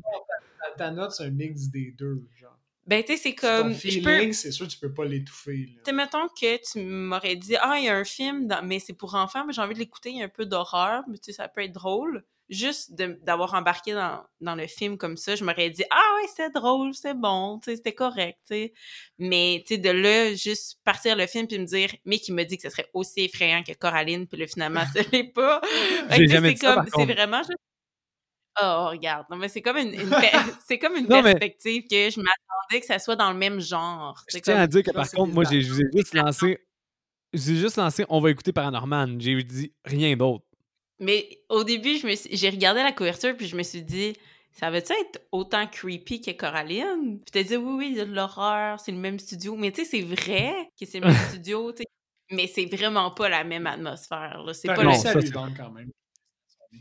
Ouais, ouais, mais je peux, je peux pas descendre un film. Je veux dire, j'ai jamais fait de film. Moi, je veux pas dire que c'est de la pure merde, là. Je veux dire, Mais c'est quoi ta note d'abord? Sur 10, Sur 10. mettons, je dirais un 4 sur 10. Et tabarnak! ok. Quatre. Comme Euh, euh. si tu me disais, on va le réécouter, je mettons à une autre Ouais, ouais. fois, je vais faire comme Ah non. Ah non. J'ai tout vu, qu'est-ce qu'il y a. En plus, j'en ai parlé pendant une heure et 13 minutes, je, c'est je fini. comprends. C'est- Seb, ton Mais- bord? Moi, je suis à, à, à 6 sur 10. euh, Ah, sais- Chris, encore la même note. Ah non! Parce que je peux pas- Non, non, mais je veux dire, on, on- moi puis Mick, on a souvent la même Mm. note. Puis là, on essaie, on essaie de pas avoir la même note puis de choisir des, des trucs qui vont nous faire clasher puis on y arrive pas. là, on est dans... J'aurais pas le choix de faire une liste une moment donné euh, qui va clasher, là, inquiète-toi pas, là, je vais y aller avec des choix une moment donné que, que moi j'aime, mais que la, la, la majorité n'aime pas. Là. OK. Mais parce, en que, tout cas, parce que 6 sur 10 dans le sens où tu peux reconnaître la qualité de la réalisation puis de l'effort, dans le sens où c'est pas de la pure merde, à mon avis. En perspective que c'est un film d'enfant puis qui est. Il y a moins les caractères, mettons, d'un Shrek. Par- mettons, à mes yeux, un Shrek, ça peut aller chercher un 7, peut-être même un 8 avec le facteur nostalgique. Lui, il ira jamais chercher ça pour moi. Mais je peux pas, je peux pas y donner un, un 5, mettons, ou en bas, personnellement, parce qu'il y a quand même de la qualité dans la réalisation, puis dans l'enchaînement des événements, ça aurait pu être vraiment plus lousy, puis moins bien ficelé que ça. Fait pour ces raisons-là, un 6 sur 10. ouais, mais moi aussi c'est un 6 sur 10 dans le sens où est-ce que je peux pas. C'est un film qui a tellement d'efforts en arrière de ça, puis il est tellement bien réalisé que juste pour ça, il vaut la peine de passer. Puis je pense que pour un film d'enfant, il réalise puis il, il fait ce qu'il a à faire. Mais personnellement, c'est ça. À la deuxième écoute, je l'ai moins aimé. Je trouvais que justement, je pense que le- il vieillit moins bien peut-être un peu que je l'avais imaginé. Tu sais, fait que je pense que ça, ça rentre en ligne de compte. Puis aussi, tu sais, oui, il y a des références à l'horreur, mais c'est pas tant une lettre d'amour au cinéma d'horreur. Fait que tu sais, c'est quand même un film intéressant qui, je peux pas dire qu'il vaut pas un visionnement. Mais comme Geneviève dit, tu sais, là, moi, c'est la deuxième fois que je l'avais vu. Puis je pense pas le réécouter nécessairement, à moins que je veuille m'emmener tester mes enfants s'ils ont 4-5 ans pour voir s'ils vont, ils vont aimer l'horreur ou pas, là, tu sais. Quelque chose de même. là. À 4-5 ans, s'ils vont... Yo, à 4-5 ans? Dude, il n'y a, rien- y a rien là, là. À 6 ans, j'ai écouté le sixième sens. Là. à- le sixième sens, je- le petit gars, il est comme Viens, on va aller jouer avec les fusils de mon père. Puis il y a un trou dans la tête, puis je suis genre What? Quand t'as 6 ans, puis t'écoutes le sixième sens, là, ça fucked up. Oh my lord, je suis même, je suis même pas sûr, je l'ai pas vu moi le sixième sens. Mais l'affaire c'est tu connais-tu le punch, par contre? Oui, je connais la fin. Ouais, tout le monde connaît la fin. Chris, c'est dans tune de Jizz in My Pants de Lonely Island. Mais ouais, fait que je pense que c'est unanime. C'est un bon petit film familial, mais qui est pas marquant à l'os. Mais c'est ça. Mais comme on dit, on, on voulait le couvrir dans le sens où il fallait qu'on fasse un peu du. C'est toi qui l'as dit, là, horror for kids. C'est de l'hor- l'horreur pour les enfants. Fait que. Fait. Mais le prochain horreur pour enfants que j'aimerais qu'on fasse une année, puis Seb, t'as pas vu, mais Geneviève, je sais pas si tu l'as vu, Hocus Pocus.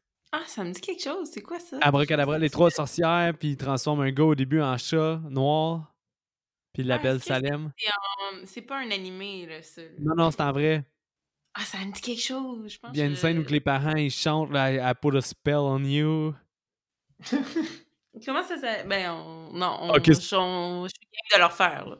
Hocus Pocus, c'est-. C'est vraiment bon, Hocus Pocus. Mais moi, par contre, j'ai un gros, gros, gros facteur nostalgique avec ce film-là parce que c'est comme mon initiation à l'horreur, ce film-là. là. J'ai dû le voir. euh, Je l'ai vu vraiment jeune, puis j'adore ce film-là. là. Oui, je sais exactement c'est quoi. Je viens d'aller voir une. euh, Mais tu l'as pas vu toi non plus? Oui, oui, je l'ai vu là, quand j'étais jeune, ce film-là, mais oui. Mais c'est le parfait exemple de horreur pour enfants, selon moi. Pour les recasts, moi, je sais pas si vous avez été dans la même optique, mais moi, j'ai été dans l'optique où est-ce que je mettais un film en vrai. Je sais pas si vous Ah, autres... Non, moi, j'ai. Ce que j'ai fait, c'est que je sais que ce film-là, il a été traduit en québécois, mais que j'ai fait, moi, c'est que j'étais allé chercher, mettons, quel acteur, moi, j'aurais mis pour le voicing en, en français québécois? OK. Toi, Geneviève, t'as fait ça comment, ton recast? Moi, c'est en. Parce qu'on a comme re-regardé un peu des scènes pour que je me rafraîchisse le, le, le film. Puis j'ai Ouais. vu Neil. Puis c'est comme la part justement où il veut y lancer son humus, tu sais. Puis je suis juste comme. Lui, c'est genre Jonah Hill dans genre Superbad, là, clairement. Genre comme. Ok. C'est juste. C'est lui en bonhomme animé, là, le petit ami pas trop sûr de lui, mais qui a du caractère, qui est drôle, puis tu sais, comme. Qui, tu sais, c'est comme. C'est c'est ce personnage-là, Fait que clairement. aussi, Fait que ça serait me en vrai. oui, c'est ça, c'est en vrai, c'est clair. Je suis inspirée de, de lui. T'en as-tu d'autres que Neil? En fait, je me suis dit- inspirée du cast de Superbad, fait que... Ok, toi, t'as un thème. OK. Ouais. Petit thème, mais tu sais, ça n'a pas collé sur tous les personnages, mais euh, mettons qu'on on en a reparlé de Superbad, puis j'étais comme, ouais, ouais, me semble que Norman, ça serait justement euh, Michael euh, Serra, le personnage Michael principal. Cera, ouais. Michael. Ouais. Michael Michael. Michael Siro. Ira. Mais sais, clairement, tu sais, c'est comme un- n'importe quel euh, duo d'amis, euh, d'amitié, tu sais, justement, euh, un peu stéréotype euh, de, du personnage principal, qu'il y arrive des, des, des péripéties, Des bad luck, problèmes là, ouais, ouais. Tu sais, puis comme il devient attachant, mais tu sais, c'est pas mal ça aussi avec... Puis- euh, Puis, tu sais, il est un peu, pas maladroit, mais un peu, euh, tu sais, gêné, fait que ça collait avec... euh, Ouais, clairement. tu C'est typique personnage principal, euh, un peu nerd, qui, qui, la- le malheur il arrive sur lui sans, sans qu'il le veuille. J'achète, mais est-ce que ton, ton recast s'est fait à cause que t'as su que c'était McLovin qui jouait le, Non, le bully? que Seb, il m'a dit Ah, j'y avais pensé à ça. Fait que là, je suis comme Ben là, c'est mon idée. Fait que là, il m'a dit Ah. Puis là, il m'a collé que McLovin, ça serait justement le bully. Mais moi, je pensais que dans sa tête, à Seb, qui me disait qu'il avait déjà pensé à ce concept-là, ça serait McLovin. Fait que là, moi, je suis comme OK, tu sais, mais c'est mon idée pareil. Puis là, plus tard, j'ai cherché, puis j'étais comme OK, non, c'est vraiment l'acteur qui Dans fait ce le- sens-là. le- Arvin, c'est ça. Fait que là, c'était assez marrant. Et en fait, d'autres? Euh, Est-ce que j'ai... ah ouais, j'ai mis le père, euh, j'ai marqué Seth Rogen parce qu'il est clairement négatif tout le long, puis il est vraiment bad avec son kid. Fait que Ça je me disais que ça marcherait, ouais. Ce qui est fucking drôle, c'est que hum, l'acteur qui a joué le père, qui a vo- voice le père, il s'est Mhm. basé sur Jude Apatow pour faire son, sa voix. Puis faire le move. Puis Jude Apatow, c'est le producteur puis le réalisateur de bien des films de cette gang-là. C'est lui qui a lancé un peu le mouvement de cet humour-là avec euh, 40 ans et encore plus tôt. Tu sais, après, il a fait des films comme Knocked Up, This is 40, puis il a produit des films comme Superbad aussi. Ok, good. Bon, ben, je peux tomber si loin de bord. Non, vraiment pas. Euh. Vraiment pas. Ça, ça crée vraiment un, un cercle, là, notre, euh, le recast Superbad. là. Ah, puis j'ai pris un autre acteur, mais c'est j'ai vu qu'il était dans le cadre de Superbad, mais je me souviens plus trop qu'est-ce qu'il fait dans Superbad, mais il est connu pour autre chose. J'ai marqué genre l'oncle, justement, qui est de Norman. Ouais. J'ai marqué le True Glow. C'est lui qui fait euh, dans Nine Nine, il fait Oh, euh, oui. Charles. Il joue dans Mais Superbad. Tu te souviens pas qu'est-ce qu'il fait dans Superbad, Geneviève? Je viens de me souvenir, moi. Moi, je me souviens pas, mais Il fait, il fait le gars qui, qui les frappe à la station-service. Il C'est ça. recule, puis il bombe Michael Cera. Non, il bombe Jonah Hill. ok, Ouais. oui, je me Puis là, il est full creepy, là. Il regarde, puis il est genre... Ah! Il est comme en train de faire un squat. Non, mais quand, il- quand il lift, il leur dit Do you guys got MySpace? Je sais pas pourquoi ça me fait rire, cette quote-là. Ok, oui, oh mon dieu, mais c'est classique. Mais moi, je me disais l'oncle parce que justement, ce, ce personnage-là, je le connais Mhm. plus à cause de, de Brooklyn Nine-Nine. Puis des fois, il est tellement intense qu'il est gossant. Ouais. Tu sais, il, est tellement. Il parle, il parle, il parle. Ouais, c'est ça. C'est... Fait que euh, c'est ça, j'avais dit, ah ouais, ça serait parfait. Genre, il fait. Il, il est tellement intense qu'il fait chier. Ben, c'est ça, c'est l'oncle. je trouvais que c'était- Nice. Ouais. T'en as-tu d'autres? Puis le. Euh... Ah oui, j'en ai d'autres. Hey, je me Vas-y, vas-y. Euh, dans le fond, le, le frère euh, Pimpé, là, dans le fond, là, qui, qui est Ouais, ouais, ouais. Euh, ouais, Mitch, j'ai mis Dave Franco. Dave Dave Franco. Franco? Parce que justement, tu sais, il, est- il est comme. James Franco? Eh non, Dave. Ah, j'aurais mis James, moi. Ah, Je toi, t'as mis son petit frère? Je me suis-tu trompée d'abord? Non, mais toi, t'as mis le petit frère Dave Franco, mais moi, j'aurais mis James Franco. Celui le plus vieux, moi, que je vais mettre. Je me suis trompée. C'est James. C'est James. Oui, oui, parce que, tu sais, il, il est- ouais, ouais, clairement, lui. Parce que, tu sais, il, il est capable de justement faire genre.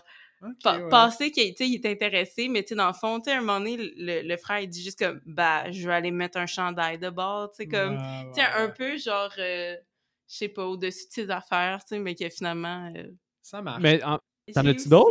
euh, ben, j'ai la grand-mère, que c'est. Je sais pas si vous allez la replacer, là, mais c'est Kevin Corrigan. Je sais pas, il jouait dans Super Je me souviens pas si vous. Tu sais, il jouait aussi dans euh, des, des, des émissions jeunesse qu'on avait, là, les cheveux noirs, là, il est tout le temps creepy. Ah, oui, oui, il jouait dans attends. euh, touche, euh, Touche pas à mes filles, Parents à tout prix, tu sais, des, Oui. des affaires de même. Ouais, ouais, ouais, ouais, c'est comme- celui qui se bat à cause que ça. Il y a des taches de menstruation sur sa blonde. Oui, Ouais, oui, c'est ça. exactement. Fait que, Ouais. c'est clairement, moi, je l'ai mis comme la grand-mère, parce qu'à un moment donné, la grand-mère est comme, elle envoyait comme un peu, tu sais, comme promener son propre père, il est comme, ah, jackass, c'est un jackass. J'étais comme, ah ouais, ça pourrait le faire, sais, comme, C'est un, Euh, c'est un esti stretch pareil, là. ah ouais, quand Mais, même. mais c'est bon ça parce que c'est vrai que des fois, en, les, les acteurs de voix, il y a des personnages hommes qui sont faits par des femmes. Et puis vice-versa, ouais. Quand ça fit, fait que ça pourrait être pire, c'est vrai. Puis c'est pas mal ça, je te dirais. Comme quand même un recast complet de Superbad, là. euh, Ouais, hein, quand même. Puis toi, Seb, euh, niveau re- recast voix québécoise? Ben moi j'en ai. Je l'ai pas fait au complet. J'en ai. J'en ai cinq. Cinq pas pire. Tabarnak, vous avez donc, vous êtes donné pour les recasts? Ah, ben, Vas-y. ok, fais, le tien, puis je vais. Je vais Ah non, non, vas-y, vas-y. Les deux, vous êtes de votre bord, continue, là. On est bien parti. Alright, fait euh, l'oncle, moi ce qui m'a frappé, c'est sa, sa voix, je la trouvais vraiment creepy, puis un peu intense, puis rauque. Fait que, dans ma tête, c'était clairement Guinadon. Ah, ben oui. Jack Jack Nicholson. Toi, t'as mis Jack Nicholson? Non, non, non, non, mais Guinadon fait la voix de Jack Nicholson. Ah ouais, c'est ça, c'est ça. Fait que, fait que Guinadon, c'est parfait. Mais c'est vrai qu'un recast Jack Nicholson, ça serait une scène aussi. La, la, la mère, j'ai euh, Sylvie Potvin. Oh, ça me dit rien, ça. Tu vas, va voir sa, sa tête, elle a, elle a une petite voix comme ça, euh, puis elle faisait des, des, des trucs. Elle euh, jouait-tu dans fille, elle a- une fille et un gars, c'est ça? Non. Sylvie. Elle jouait dans la petite vie. Ah, ok, oui, oui, oui. la mère, ah ouais, classique. Ah, puis, puis c'est ça, puis la mère, puis tu sais, elle aurait sa petite voix cassée, là, de... Ouais, ouais. Puis, Elle a une petite face. oui, elle a une ouais. petite face, ça fitait, je trouve, puis Genre, elle aurait essayé de le jouer maternel, mais tu sais, quand elle se pogne un peu avec le père, là, euh, ça aurait été vraiment bon, je trouvais. Ok, ouais. Bon, là, moi, j'ai un, j'ai un faible pour Marc Labrèche, fait que Alvin, le, le, le bully, je, je, je l'aurais fait faire par euh, Marc Oh, Labrèche. ouais? ouais, Marc parce qu'il. Ah, ben, il l'aurait exagéré, là, comme un, un bully, là, euh, comme il est capable de, de faire n'importe qui. Parce que je trouvais ça drôle que ce soit McLovin, au fond, qui est le voice, parce que je trouve que c'est un clash de, de, de personnages puis de personnalités, fait que ça me prenait un clash aussi dans la version québécoise, fait que c'est pour ça que j'ai choisi Marc Labrèche. Le père, j'aurais pogné Patrick Huard. Ok, ouais. Ça, c'est quand même classique, mais Sylvie- dans ma tête, en tout cas, au niveau voix, Sylvie Potvin puis Patrick Huard qui se pognent sur leur enfant qui parle aux morts, ça marchait quand même pas mal. Ouais. Et puis, mon dernier, je pense qu'il est quand même pas pire, c'est Mitch. Fait que Mitch, il a vraiment une voix, puis je trouve que euh, Casey Affleck, il l'a vraiment bien. Là. Il a vraiment une voix plat, mais quand même avec pas mal de caractère. Fait que je suis allé avec euh, Winmere Normil.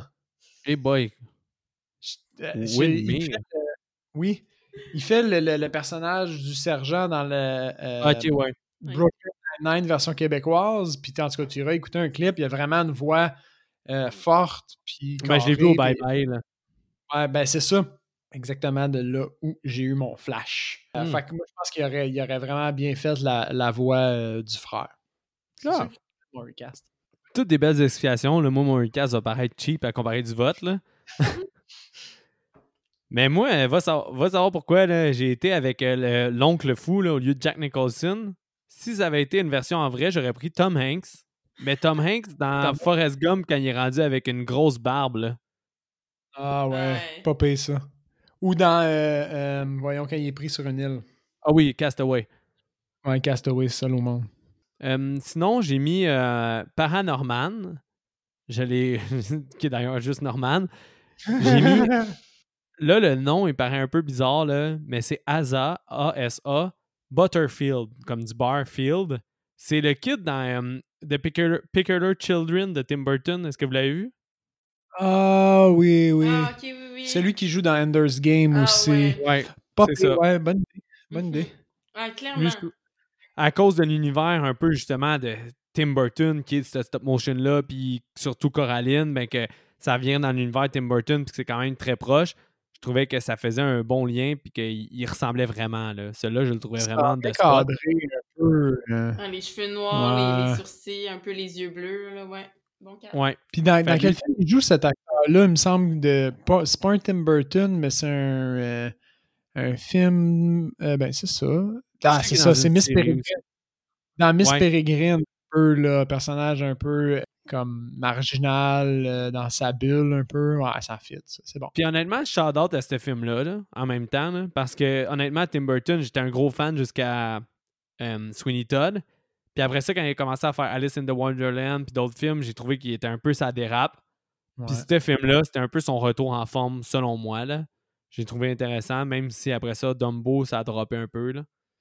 Je Mais me quand même. plus événements tant de ce film-là. Je me souviens que mon feeling général de ce film-là, c'était que je l'avais aimé. Mais euh, il n'y a aucun élément qui m'a marqué. Parce que t'es pas, Euh, t'es pas au même stade que Tim Burton, hein, euh, tout ce qu'il a fait avant, avant Sweeney Todd, et Sweeney Todd inclus. Là.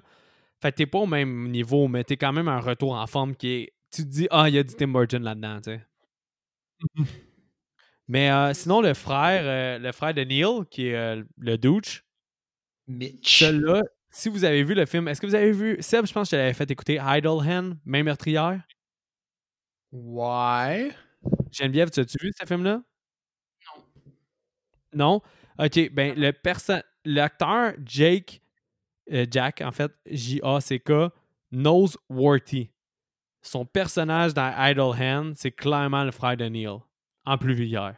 Fait que Jack Noseworthy dans Idle Hand, c'est le gars avec son gros pick-up là puis qui il aide la fille euh, la fille qui vient tracker la. Pas pire, C'est vrai qu'il fait, le- il fait douchebag un peu. euh, Mais oui, gros douchebag avec son pick-up, il a son tatou en tribal comme un peu euh, comme un peu le frère de Neil, ça fitait 100% là. Non, pas pire. Nice. Bien joué. C'est vrai qu'il a, une gueule. C'est- sa carrure de bouche, je pense. Oui. C'est, non, celui-là, Ouais. là, j'étais- j'étais- c'était mon plus euh, flagrant. là. Jack Noseworthy dans Idle Hand, c'était vraiment 100% le même personnage que dans Idle Hand. là. Ah, ben, ouais, pas bien 100%, là, mais Bien je trouvais que ça ressemblait à Chris. On vient de trouver une photo là, de justement dans Idleland avec son tribal puis son. euh, c'est bon là. Mais euh, ouais, fait que c'est ça qui clôt le Paranorman 2012. Donc, je pense que un pas top priorité, mais si jamais vous avez des enfants et que vous avez essayé de. Là, euh, si vous croyez que j'ai eu des commentaires parce que j'ai dit 4-5 ans, mais mettons, on va dire 7-8 ans, puis vous allez les initier pour voir leur réaction. euh, ça pourrait être un film quand même très intéressant à faire écouter, là, puis vous n'allez pas vous emmerder nécessairement. là. Puis, veut, veut pas, il y a un travail de moine derrière le film, fait que juste pour ça, il faut, faut un certain respect. Là. Fait que Puis- Geneviève, mais, mais ouais, vas-y. Vous pouvez l'essayer avec vos enfants de, de 4-5 ans. Puis envoyez-nous un message pour nous dire comment ça a été. Je suis vraiment curieux. Mais tu ris, là, mais un moment donné, j'écoutais un podcast, je me souviens plus c'était qui. Puis il disait qu'il avait présenté plein des films à ses enfants, puis il avait jamais eu peur. Puis des jeunes enfants, là, on va dire 6-7 ans, là, je me souviens plus. Puis il a fait écouter Invasion of the Body Snatcher 1956. C'est un film en noir et blanc, plus vieux que tous les autres. Puis ça, ça y a foutu la crise de chienne à, à son enfant. Puis il dit il a eu de la misère à dormir, il m'en parlait tout le temps après. Fait que lui, dans le fond, tu sais, c'était pas nécessairement le visuel qui faisait peur. Peut-être qu'il il réussissait à faire une différence entre la réalité ou pas. Mais c'était le fait de que les gens que tu connaisses soient plus les personnes que tu connais. Que ça soit des. C'est pas une possession, là, mais c'est qu'ils soient Ouais, remplacés par d'autres choses. que- Hein? C'était vraiment le thème là, qui a fucké son enfant au final, plus que l'effet spécial en tant que tel. Exactement. Fait c'est pour ça que je me dis que Paranormal, avec son humour, puis qu'il n'y a rien qui est pris au sérieux, d'après moi, ça passe à 5-6 ans. Mais peut-être que des films, justement, comme Ton père, c'est peut-être pas ton père, ça, ça va lui crisser la chienne, tu sais. Ouais, non, les- le concept qu'ils n'ont pas pensé encore, puis que c'est un nouveau concept, ils sont comme, oh, ben attends. Ouais, c'est ça. Oh, faut que je réfléchisse à un autre parcelle de ma vie que j'ai jamais pris la peine de réfléchir. Mais mon monde vient de s'écrouler. ouais. Mais ouais, fait que euh, merci Geneviève de nous avoir accompagnés dans Paranormal. C'est super cool. Mais ça fait plaisir. Est-ce que c'est quelque chose que tu aimerais recommencer? Ben oui. Nice. une, une femme de peu de mots. Oui, s'il vous plaît. Euh, oui, j'ai aimé ça. Euh, oui. Euh, aucune autre explication. Est-ce qu'on peut boire de l'alcool en semaine? C'est Sans être jugé. C'est vrai que c'est un bon bien. prétexte. C'est vrai. C'est vrai que c'est un bon prétexte. Mais ouais, ça, ben, si tu veux euh, clencher ça avec le mot de la fin? Yeah, fait que euh, comme d'habitude, suivez-nous sur les réseaux sociaux. Un like, un partage, ça, ça nous aide à grossir. Puis euh, si vous trouvez qu'on fait de la bonne job, ben, ça nous aide à, à être découvert par d'autres gens. Comme d'habitude, envoyez-nous vos commentaires. Puis, excusez, Geneviève, elle a fait du beatbox à On côté. Envoyez-nous vos commentaires si vous êtes d'accord et surtout si vous n'êtes pas d'accord avec ce qu'on a raconté à propos de Paranormal. Envoyez-nous vos suggestions, on répond à tout le monde, ça nous fait toujours plaisir. Euh, C'est ça. Ouais, j'aurais pas pu mieux dire. Donc, euh, attention à vous et bonne semaine.